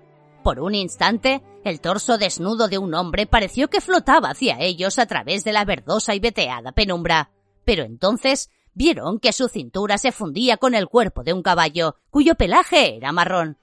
El centauro tenía un rostro imponente de pómulos muy marcados y largo cabello negro. Iba armado igual que Hagrid. Llevaba colgados del hombro un arco y un carcaj lleno de flechas. ¿Cómo estás, Magorian? Lo saludó Hagrid con cautela. Se oyeron susurros entre los árboles que había detrás del centauro, y entonces aparecieron otros cuatro o cinco congéneres. Harry reconoció la barba y el cuerpo negros de Bane, a quien había visto casi cuatro años atrás, la misma noche que vio por primera vez a Firenze. Sin embargo, Bane no dio muestras de reconocerlo. Creo que acordamos lo que haríamos si este humano volvía a entrar en el bosque, ¿verdad? puntualizó Bane con una desagradable entonación. ¿Ahora me llamas este humano? replicó Hagrid molesto. ¿Solo porque intenté impedir que cometierais un asesinato? No debiste entrometerte, Hagrid, replicó Magorian. Nuestros métodos no son como los vuestros, ni tampoco nuestras leyes. Firenze nos ha traicionado y nos ha deshonrado. No sé por qué dices eso, repuso Hagrid con impaciencia. No ha hecho más que ayudar a Albus Dumbledore. Firenze se ha convertido en esclavo de los humanos, afirmó un centauro gris de rostro severo surcado de arrugas. ¿Esclavo? exclamó Hagrid en tono mordaz. Solo le está haciendo un favor a Dumbledore. Está revelando nuestra sabiduría y nuestros secretos a los humanos, concretó Magorian sin alterarse. Esa ignominia no tiene perdón. Si tú lo dices, replicó Hagrid encogiéndose de hombros. Pero creo que cometes un grave error. Igual que tú, humano. Le espetó Bane. Por entrar en nuestro bosque cuando te advertimos que... Escuchadme bien. Lo interrumpió Hagrid enojado. Si no te importa, preferiría que no lo llamaras nuestro bosque. Tú no eres nadie para decidir quién puede entrar aquí y quién no. Ni tú, Hagrid. Intervino Magorian impasible. Hoy te dejaré pasar porque vas acompañado de tus jóvenes No son suyos. Lo corrigió Bane con desprecio. Son alumnos, Magorian, del colegio. Seguramente ya se habrán beneficiado de las enseñanzas del traidor Firenze. De todos modos, prosiguió Magorian con calma. Matar potros es un crimen terrible. Nosotros no hacemos daño a inocentes. Hoy puedes pasar, Hagrid, pero a partir de ahora, mantente alejado de este lugar. Perdiste la amistad de los centauros cuando ayudaste al traidor Firenze a huir de nosotros. No pienso mantenerme alejado del bosque porque me lo manden un puñado de mulas viejas como vosotros. Protestó Hagrid a voz en grito. ¡Hagrid! Exclamó Hermión con voz chillona, muerta de miedo, mientras Bane y el centauro gris piafaban. ¡Vámonos, por favor! Hagrid echó a andar, pero aún tenía la ballesta cargada y seguía mirando fijamente a Magorian. Sabemos qué es lo que guardas en el bosque, Hagrid. Le gritó Magorian mientras los centauros desaparecían de la vista. Y nuestra tolerancia tiene límites. Hagrid, que parecía dispuesto a ir derecho hacia donde estaba Magorian, giró la cabeza. Lo toleraréis mientras esté aquí, porque este bosque es tan suyo como vuestro gritó mientras Harry y Hermione tiraban con todas sus fuerzas de su chaleco de piel de topo en un intento de impedir que siguiera avanzando. Hagrid miró hacia abajo con el entrecejo fruncido. Al ver a los dos tirando de su chaleco puso cara de sorpresa, pues al parecer acababa de notar que iba arrastrándolos. Oh, tranquilos, chicos, dijo. Se dio la vuelta y reemprendió el camino, y Harry y Hermione lo siguieron jadeando. ¡Malditas mulas! Oh, Hagrid, comentó Hermión casi sin aliento, mientras sorteaban la zona de ortigas por donde habían pasado en el camino de ida. Si los centauros no quieren que los humanos entremos en el bosque, no sé cómo Harry y yo vamos a poder. Bah, ya has oído lo que han dicho, respondió Hagrid quitándole importancia. No harán daño a unos potros, quiero decir, a unos niños. Además, no podemos permitir que esas mulas nos mangoneen. Has hecho bien en intentarlo, animó Harry por lo bajo al alicaída Hermión. Finalmente llegaron al camino y tras unos minutos más comprobaron que los árboles ya no crecían tan juntos. Entonces volvieron a divisar fragmentos de cielo azul y oyeron gritos y vítores a lo lejos. ¿Qué ha sido eso? ¿Otro gol? preguntó Hagrid y se paró entre los árboles cuando el estadio de Kidditch apareció ante su vista. ¿O será que ha terminado el partido? No lo sé, respondió Hermión con tristeza. Harry vio que su amiga ofrecía muy mal aspecto. Tenía la melena llena de hojas y de ramitas, y la cara y los brazos estaban cubiertos de arañazos, y había varios desgarrones en su túnica. Imaginó que él no debía de tener una pinta mucho mejor. ¡Eh! Creo que ha terminado. exclamó Hagrid, que seguía mirando hacia el estadio con los ojos entornados. Mirad, ya empieza a salir la gente. Si os dais prisa podréis mezclaros entre el público y nadie se enterará de que no habéis estado allí. Buena idea, dijo Harry. Bueno, hasta luego, Hagrid. No puedo creerlo, musitó Hermión con voz temblorosa, en cuando estuvieron lo bastante lejos de Hagrid para que él no pudiera oírlos. No puedo creerlo, no puedo creerlo, de verdad. Tranquilízate, le aconsejó Harry. ¿Que me tranquilice? Se extrañó ella sofocada. ¡Un gigante! ¡Un gigante en el bosque! Y pretende que nosotros le enseñemos nuestro idioma, suponiendo, claro, que podamos burlar a una manada de centauros asesinos al entrar y al salir. No, no puedo creerlo.